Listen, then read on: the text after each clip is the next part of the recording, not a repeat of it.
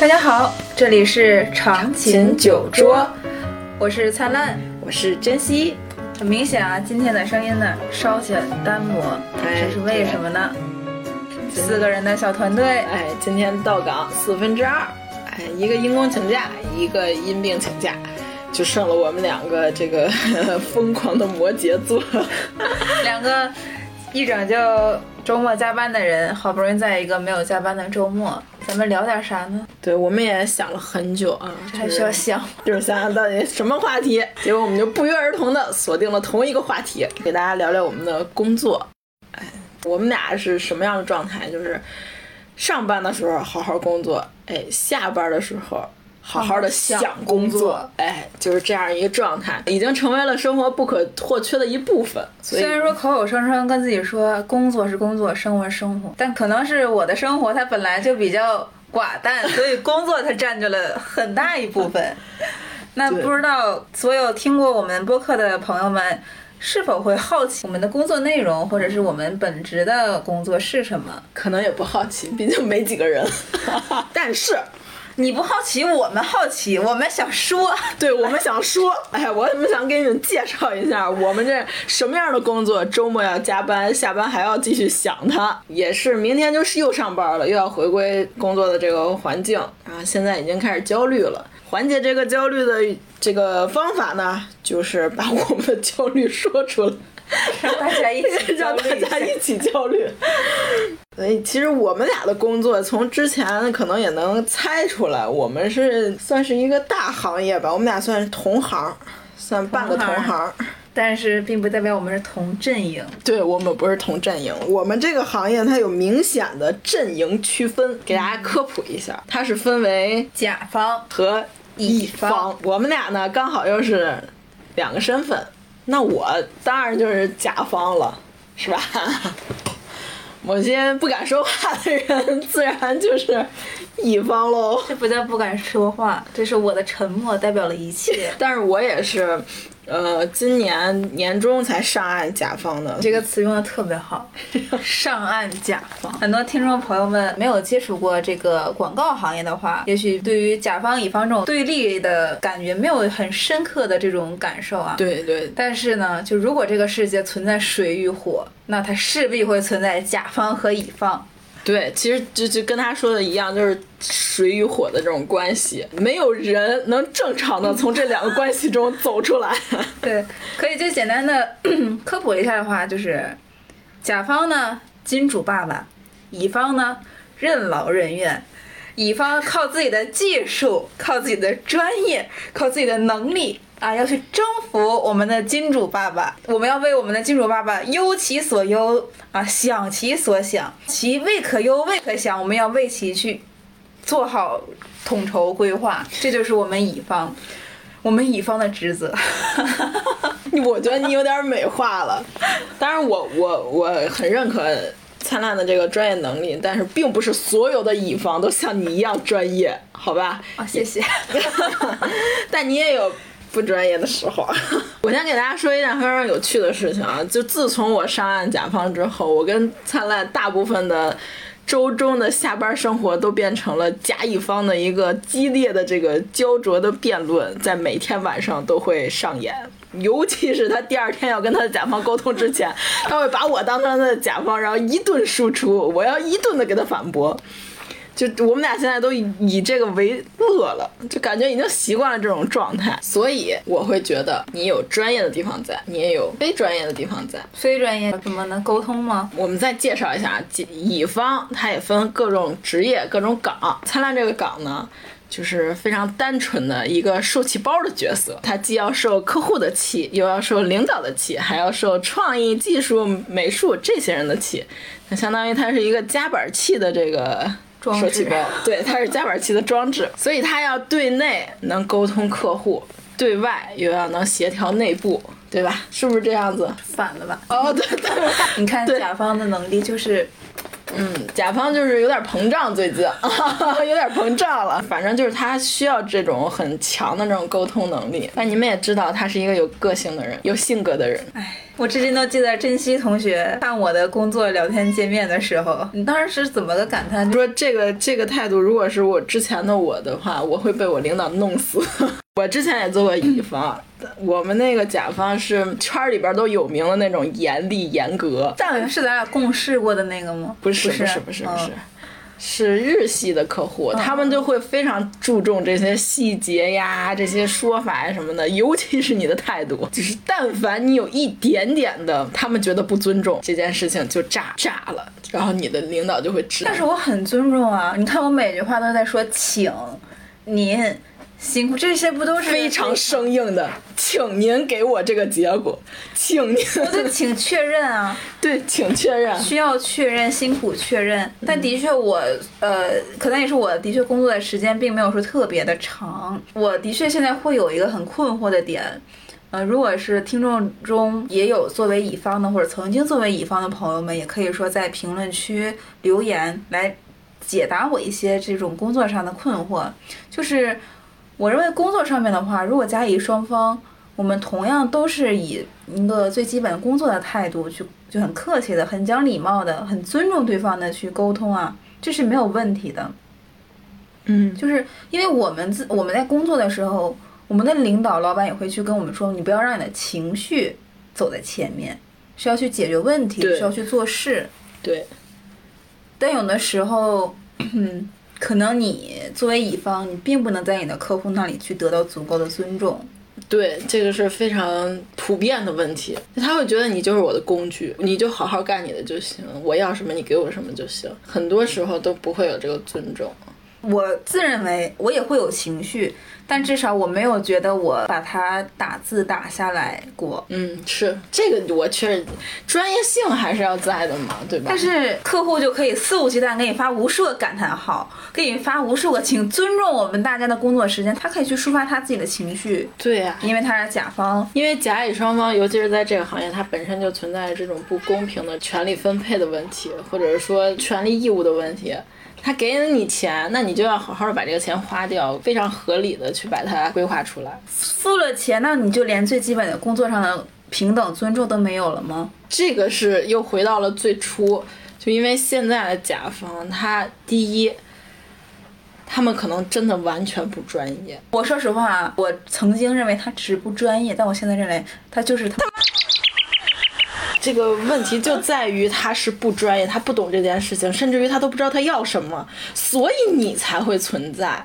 这个是一个非常强的逻辑关系，就在于我不知道我要什么，我不知道什么是好的，什么是不好的。你要用你的专业来告诉我，我该怎么花掉我这笔预算，我要怎么去传播我的产品，让我的产品更好卖。你要用你的专业知识来告诉我，但在这个过程中，每个人都有主观性。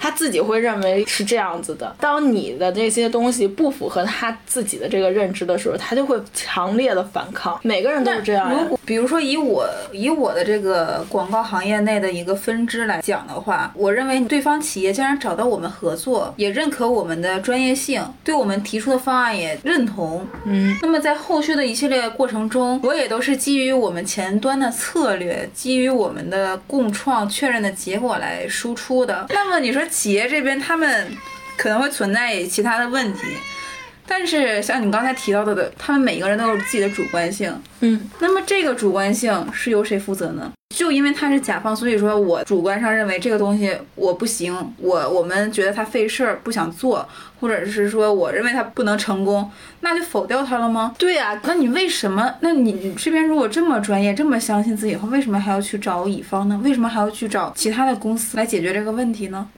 这个就是一更普遍的问题，就是像刚才说的，他肯定会有主观性，但是你作为乙方，你也有你的主观性，你的主观就在于我觉得我就是最专业的，我们给出的东西就是最好的。但两种主观性混在一起的时候，自然会出现碰撞。那这个碰撞就要看你专业到底能不能立得住。如果你能通过你的专业性把他说服，或者你说服他的领导。或者是更高层的东西，那这件事情就完全可以解决。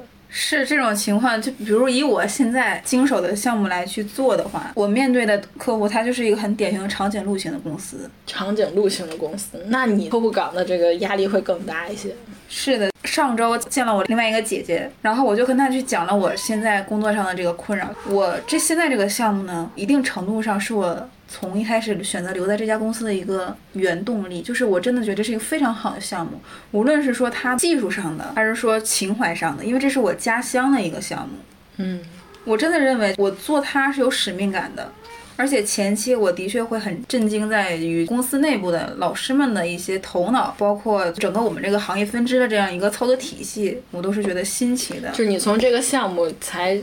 接触到了你这个现在的这个对这个行业，我觉得这一切都是非常的吸引我，也很适合我。就是我看着它是一砖一瓦垒起来的，对，而且呢，我们因为我们的所有的提案都是直接去跟创始人那一层去提报，就是高层对话之后，现在落到了实际的地方对，就会出现问题。那肯定呀，就是高层都是共识了确认的。对，因为高层都是概念性的东西。然后现在是这个项目的落地期，那我在去落地的过程中，我可以讲一下我的一个心态过程，就是说前期我真的非常的固执，就包括现在有的时候也会很固执，就是我们前期大家双方付出那么多。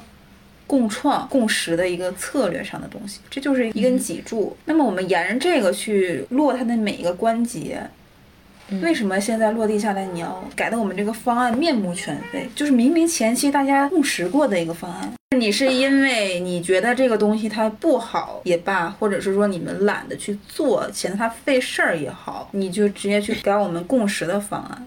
嗯，一开始大家都会去拒绝嘛，都不想去改。你无论是你是说工作成本，还是说你从专业上，嗯都不建议他们去调整，嗯，而且那是你们的心血嘛，双方的心血。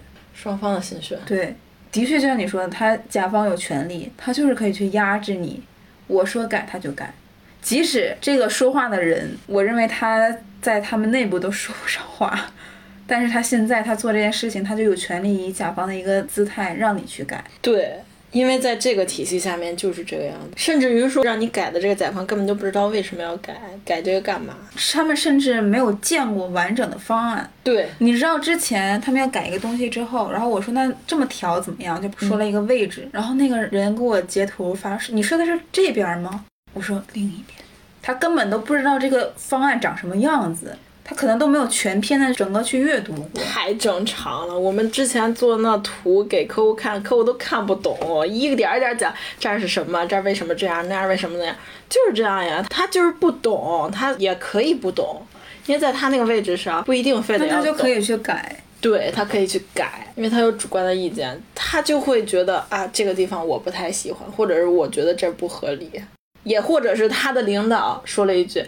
这好像有点奇怪，那他就要思考怎么去改。那他如果不会的话，就要跟你们说，哎，你给我改一下。那你说让他说出具体，他说不出来，因为他的领导也没告诉他，他也自己也不懂这件事情。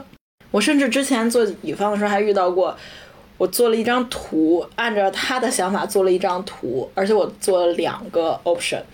然后呢，他看到图之后就说：“哎，这不是我想要的，我想要那样那样那样那样，跟他第一版说的东西完全不一样。因为他在说他第一版说的那个想法的时候，他脑海里根本就没有这个东西。当你给到他实际的东西之后，他会觉得基于这个东西，我好像有了新的想法，哎，怎么怎么怎么样，就让人很焦虑。因为我在第一个方案的时候，我已经倾尽全部。对我当就是你知道我之前最痛苦的那段时间，就是刚做刚我刚完全去接手这个项目的时候，有一种非常明显的撕扯感。自己是割裂的。对，就是我肯定希望这个进度推展下去，但是我如果坚持我的态度，坚持我们这边所谓的专业的建议，嗯，这个项目是进他就是推行不下去。进不下去的。对，他们就是要如愿的去，他们就是想要达到自己的目的。他我不管你们公司给什么专业的建议，我不管你们是一个什么公司，我现在就是你是设计给我改，你是空间你给我改，我也不管你前面创作出来这个结果这个方案。我是怎么创作出来的？我是怎么基于前期的策略创作出来的？我不 care，你你只需要改。嗯，所以我当时就是非常撕裂的点，就是在于我看着它起来的，但是我现在又在看着它一点一点的被腐蚀掉。或者是说我就是在底下现在在抽砖，我而且我是亲自那个抽砖的那个人，，对所以当时那个姐姐跟我说，你就是站得太近了。对，你就是站得太近了。但我觉得更单纯一点就是你还小。因为我也有过你这个阶段，我甚至于说跟我的领导吵，我说这东西就应该这么做，你要相信我们的专业性，你我们就是专业的，您比他专业，您为什么要听他的？这件事就是这样。对对对，我有这个阶段，但这个阶段为现在我总结起来就是那个时候我还小。甲乙方之间这个关系里面最核心的一点是完成这件事情。即使你这个东西被改得面目全非了，它达不到我们预期那个理想的效果了。对，因为你的理想效果并不是客户一定会要的那个理想效果，可是谁会拒绝更好的效果呢？你怎么证明你这个就是最好的呢？这就是伪命题。因为你会固执的认为我们给出的东西是最好的，因为我们是很专业的，我们有行业领域里面最厉害的人，我们有最清晰的思路和逻辑，我们有完整的推导过程。但是在实际执行中，这些重要吗？这些并不是很重要。他要达到他的目的，而乙方的最大的作用就是帮助甲方达到他的目的。就像有一天他给你一个项目，说我要这个传播一万亿，你觉得这个不可能，但是这个项目给了你之后，你要挣这份钱，你就要完成它。哪怕说先降低他的预期，把这件事完成了，这个就是工作。我领导给我上最重要的一课就是，做客户的人可以用写作业的思维、交作业的思维去做这个工作，因为你需要平衡的东西实在太多了。而且做客户的心态一定要好，就是我要完成这件事，那如何去完成这件事情会更重要一些。所以我觉得你现在可以概括为就是你还小，稍微再再成熟一点之后，就是或者再长大一点，或者再经历一下之后，或者你完成这个项目之后，你就会体会出来。我现在的确没有一开始的那种故事的感觉了，就是你说什么呢，我就改吧，就是完全已经对，但是在你改的妥协的过程中，在你这个岗位，尤其客户岗位，它叫适度妥协，在合理的范围内妥协，嗯，不是说全盘妥协。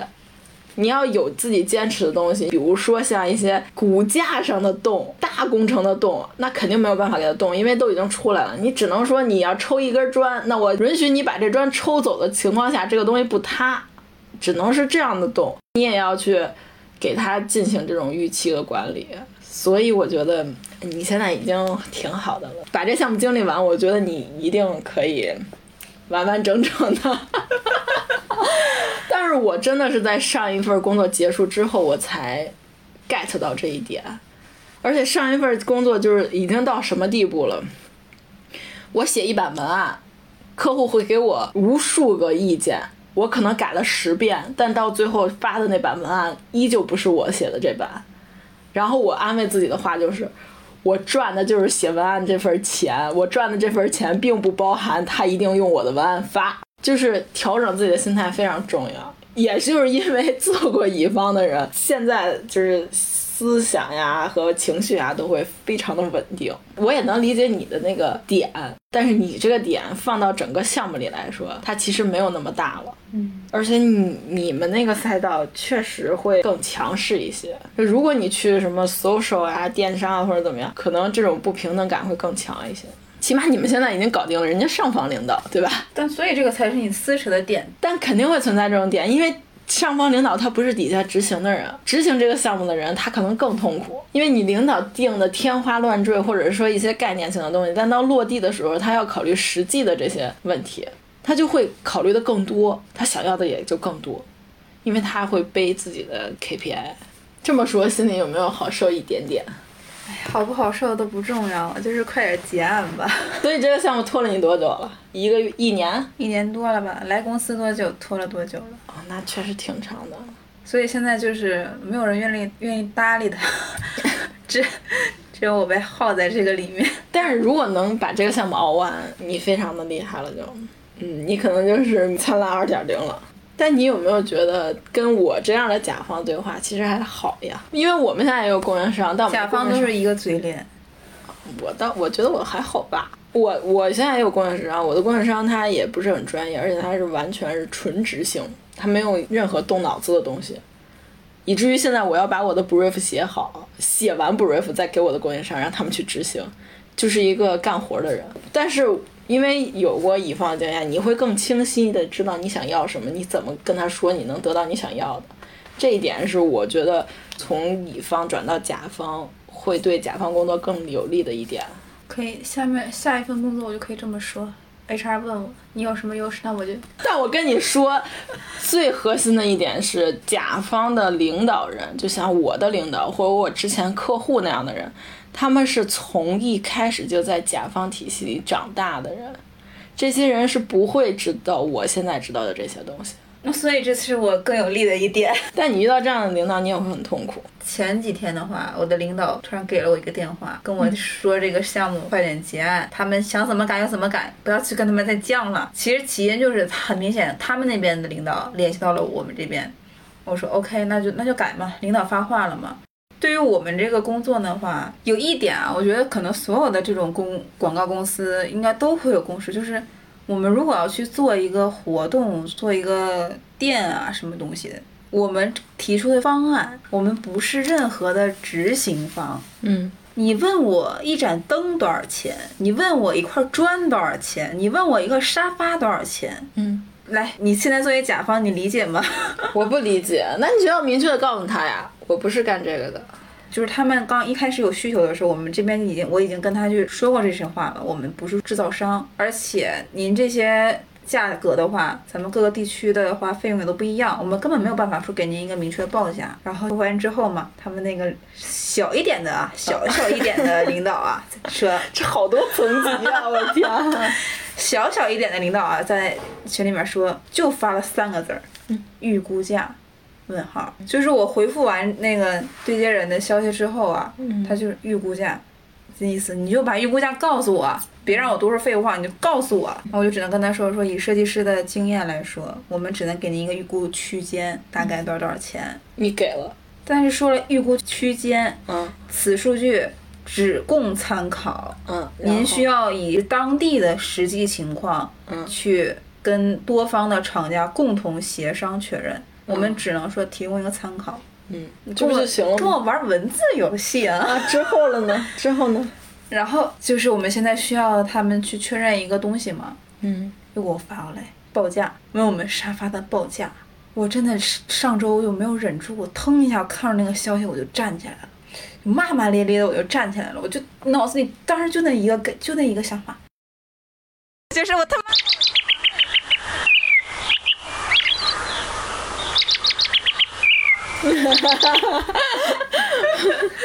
我就知道之前不能录这期，是因为消音太多了。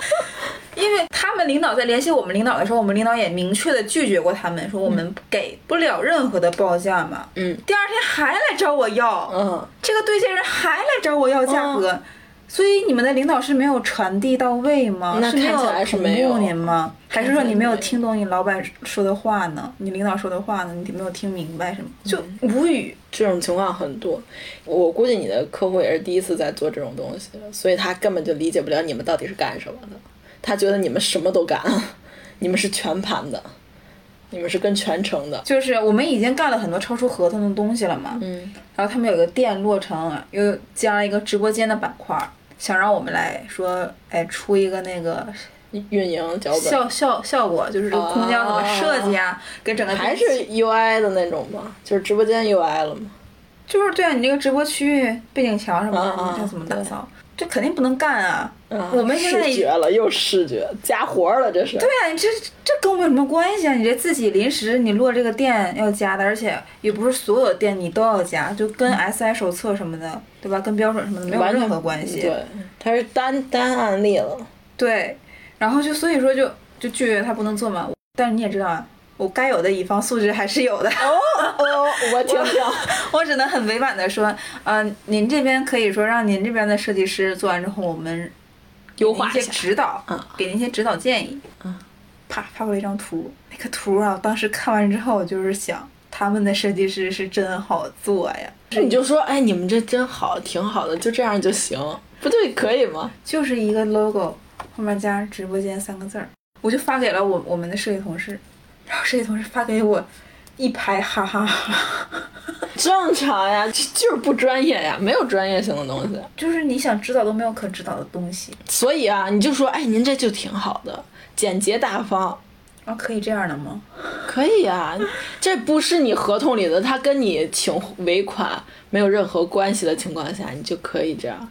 你们现在做的也不是合同里的，所以呀，我理解，因为原来我领导说我特别严重的一点就是，我认为所有人都应该是非常专业的，无论是我的客户，还是我的供应商，还是我们。但是你会发现，没有人能达到真正专业的标准，包括自己。你总会有一些差错的，所以你就要降低你的预期，也要降低你的标准。只要这件事儿能完成、能推进就可以，只要不出现过大的这种差错，你可以保证你自己做到最好。但是你没有办法要求别人所有人都做到最好，因为有些人他就是拿这份钱干这份活儿，所以你就。降低你对你自己的要求的时候，这件事儿可以抬抬手就过去的时候，就抬抬手过去，你都不用跟他费费劲。当然，这个刚入职场的人不要学啊，这个就是也不是说特别好的理念，但是它是一个可以让你放过自己，对，顺利完成工作，不至于什么甲状腺结节呀、乳腺结节呀、生病的这么一个工作方式啊。因为我们最近我身边各种同事都被查出来这些问题了，我们都很害怕。所以放过自己是职场成熟的第一步，就是放过自己。当你觉得哎，他在毁我的骨架，毁我的脊椎。然后你就抛弃他，你就说这不是我的脊椎，是他们的脊椎，他们爱毁怎么就爱毁就毁。但是我已经从里面吸取到了我的养分，就 OK 了。这样想的话，就是心情会更好一点。就像我那个，我只赚写文案的钱，不赚发文案的钱，心情就会好很多。所以你不要过多的去让这些影响你的情绪，你不要以为甲方很好做。我现在做的这，我感觉都不算是甲方。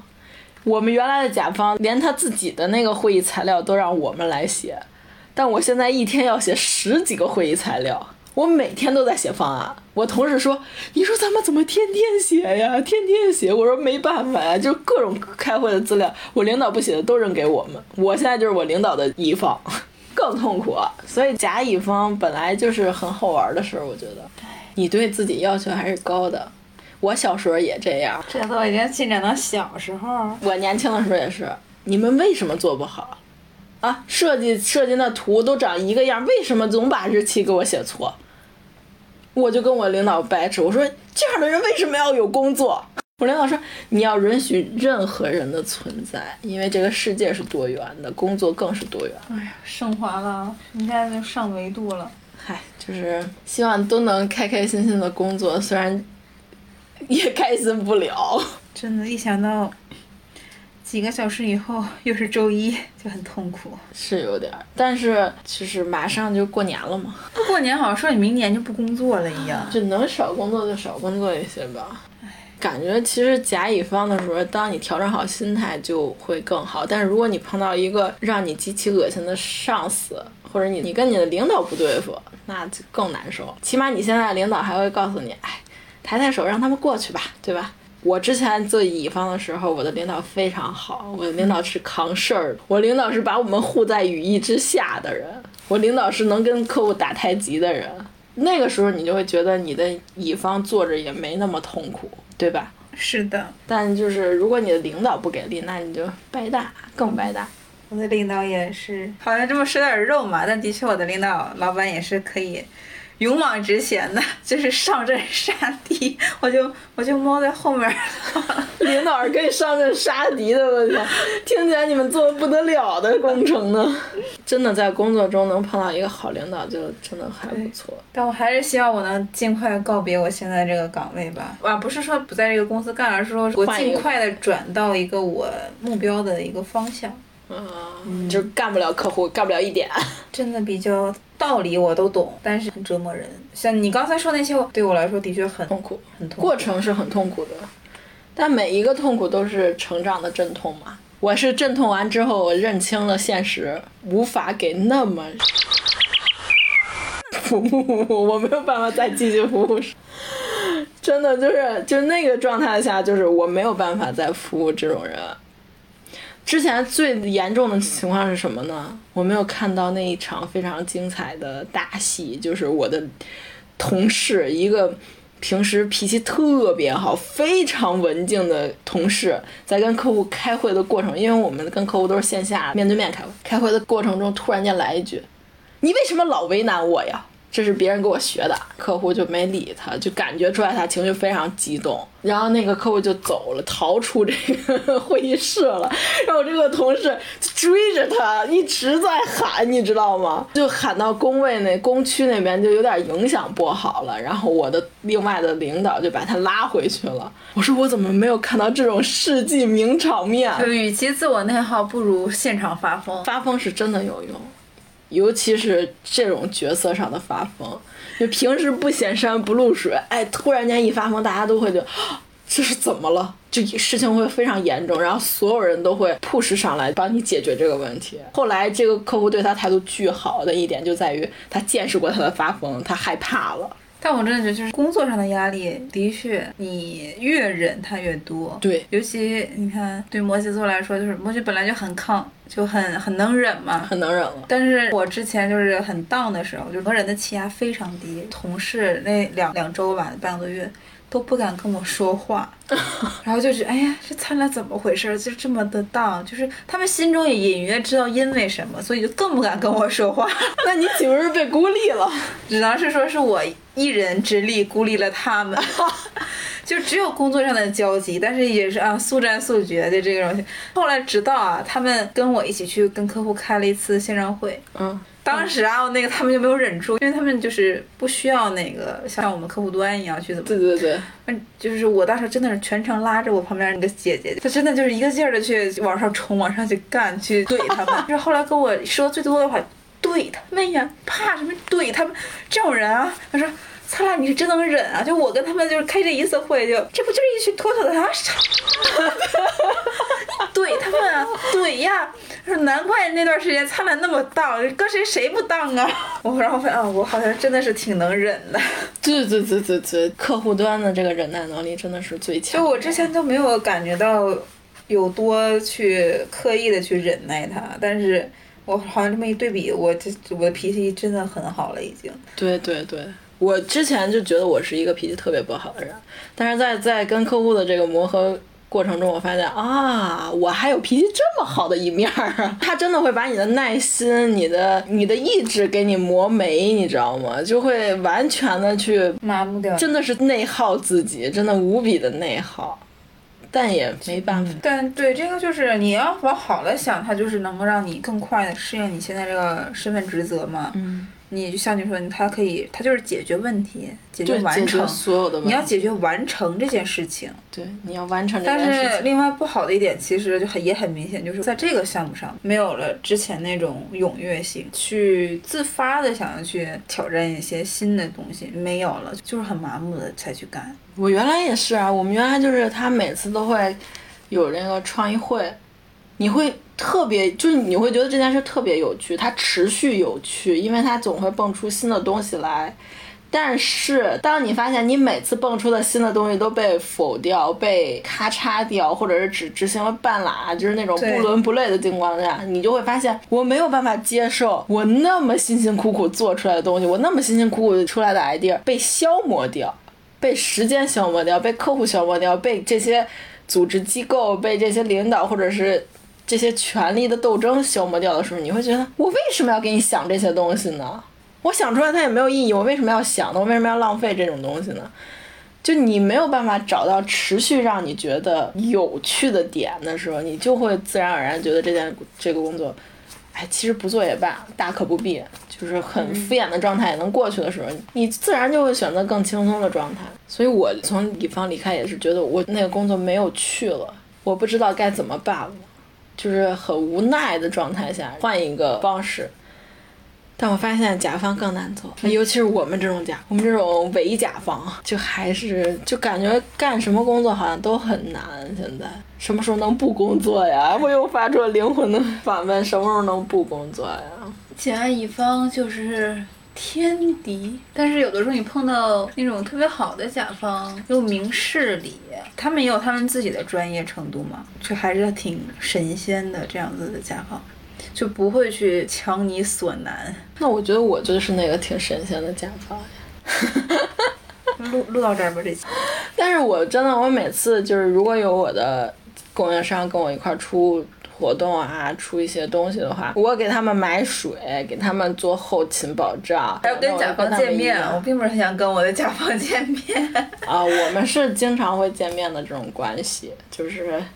很多执行上的事情会见面啥的，有那种采购那种领导的群里，我会表扬他们，我会非常热切的去表扬他们。我的供应商也因为我的表扬保住了今年的业务，不然他们是会被换掉的。打分的时候，我本来其实在执行过程中有很多问题，然后本来很生气，但我没有给他们打低分，就没有打分都是我直接弃权了，然后就保住了他们。我觉得就是。但你也要知道，就是真的会有乙方真的会很辛苦，尤其是像比如说一些展会的执行，那小姑娘去帮我们就是做这些搭建什么的，忙到一两点，第二天八点又出现在那儿，你怎么干，人家怎么干，你真的会知道他们有多辛苦，他们有多累。虽然他们专业能力可能不及你们这样的这种专业，但是他真的是用他的辛苦真的打动了我，我会对他们很好很好。当然，我的同事对他们的态度也就那样。我之前刚到这边的时候，我听过一个同事给供应商打电话，我都觉得他不是在说供应商，他就是在骂一个三孙子，就真的是那种唾骂发疯的那种感觉的去诋毁，就是去贬低他们的那种感觉。我当时觉得哇，原来甲方是这样的，那我可能这辈子都做不到这样的。你还没有遇到这样的甲方呢，你已经很幸运了。个人素质，那时候我就觉得，嗯，好像确实，你每个人要对自己先有一个职业上的要求，才能说去做好这份工作，或者是做到你渴望的那个样子。希望你尽快结束你这个项目吧，也没准你换一个甲方，你就会好一些，就不会这么纠结。就是就是别的甲方都都很好啊啊！你还有别的甲方？我以为你只有这一个甲方干了一年半呢。不是别的没有一年半，再说吧。后续希望他带给我的更多的是成长，我感谢他。阴阳怪气的感谢他不需要，我还指着他养老呢。你觉得他给你带来成长吗？你现阶段有什么成长？有，有很多。第一层方面肯定还是策略上面的吧，就是你整个案子的，因为全程都在跟嘛，策略上、创作上这些专业能力的。第二个就是说，可能跟。面对客户的一些礼仪之道吧。第三个可能就是执行层面的专业能力吧，就是跟设计们相关的，比如说平面上的、空间上。后续如果再有类似的项目需要去做这方面的事情，我至少知道需要注意哪些东西，比如说什么字体啊。嗯。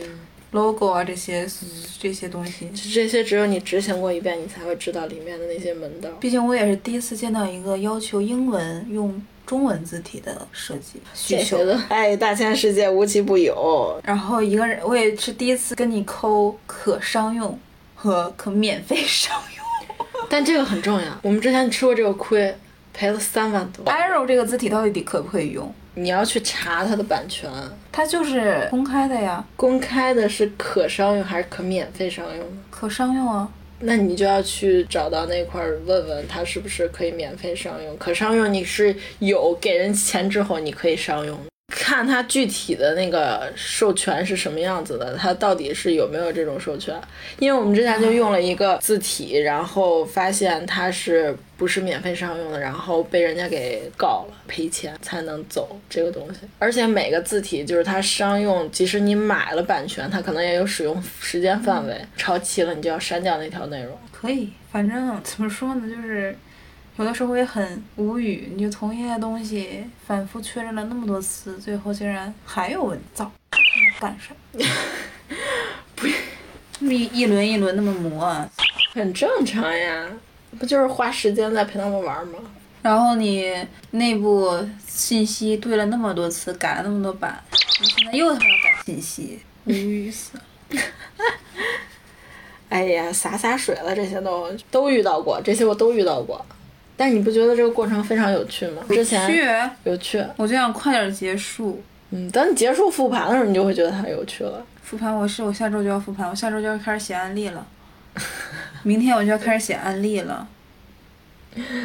新的新的一个轮回又开始了。我们之前还遇到过甲方那边他们有派系斗争，你 我喜欢。天哪，你什么鬼？这个我们留着下回说吧。今天这个关于甲方乙方的，哎呀，聊的有点太抒发个人情绪了，个个人向的这种比较多。下回就是如果是还是我们俩的话，可能就是大部分都是工作话题吧，可以聊聊领导呀，都是低调的更更加有趣的这种工作呀之类的。然后我们的工作经历也都挺丰富的，就是，但是我们可能会更聚焦我们这个行业。如果大家有其他行业的甲乙方，也可以给我们讲讲，让我们听听，看是不是也是这种，或者有没有比这些更变态的。其实我们都是一毕业就接触这个工作，然后一直都做乙方，所以有很多就是。心高气傲的时候，被打击的很严重的时候，也是有走不出来的，就也是自自己调整嘛。然后我也希望，就是听到这期的宝宝们，如果你真的有就是跟我们之前遇到过就是类似的情况，也希望你们再坚持坚持。无论是项目结束了就能过去，还是说你慢慢的能成长成一个心态很平和的人，都是需要时间的。就是如果你觉得现阶段解决不了这些问题，那你就交给时间，时间会告诉你，时间会证明。然后就最后就是非常，我现在非常笃信的一句话送给大家：一切发生皆有利于我。如果你能这么想的话，每件事情都能很平稳的度过。这句话我也送给现在的灿烂，希望你尽快结束这个项目。如果让我送出一句话的话，就是。祝大家早日脱离工作，就是不工作是所有人追求的最高境界，是吧？对，我们只有劳动，我们不需要工作。好吧，好，今天就到这里，那就到只有我们两个人，那就草草结束吧，好吧？对，就草草结束，不要有那些仪式感。拜拜，拜拜。喂，小陈啊，对，我是李总，你再干一下嘛，那个定金就给你打过去了，啊。哎，你就这么改？哟哟，字体再大一点，往左边移一点，这个颜色不明显，不是我想要的感觉。不错嘛，做的还算不错嘛。啊，什么钱？哎，信号不好，听不见。不知道世界上为什么要有这么多的甲方？要求奇怪，做个海报还要算个卦象。天光还可以哦。啊，等一下，什么？再来比一个印章，随时记得就是不能下班，不能打烊，二十四小时营业，发挥劳动者的光芒。你一当下，电话直接晕晕作响。喂，Hello。让大象转个方向，真的没有夸张，这要求还算平常。你看隔壁的大哥干的头发全都掉光，五毛钱的设计价格，却还要他再打八折，做着五彩斑斓的黑，整个人都超崩溃。收拾行李，逃到哥伦比亚河，不要找我，手机已经没电关机了。反正你也不打算把我的尾款给我，就当我请你吃一点水果。这世界上为什么要有这么多的甲方？没钱给设计费，说给我介绍对象。来了，一看啊，居然是个大娘，离婚带两娃，哎，名叫马香香。再便宜一点啦，给我一个最低价。再多做一个啦，拿着电脑随便画一画。再短一遍啦，我请你喝杯奶茶。哎，我说小陈，你得有伟大的理想啊。喂，小陈啊，这前公司在走流程啊，哎，不要着急，就是还有一个地方你再改一改，你就这样改。这里再大一点，往左边移一点，这个颜色不明显，不是我想要的感觉。不错嘛，做的还算不错嘛。啊，什么钱？哎不。在公司没时间，这里再大一点，往左边移一点，这个颜色不明显，不是我想要的感觉。不错嘛，还算不错嘛，啊，什么钱？哎，不要给我来电。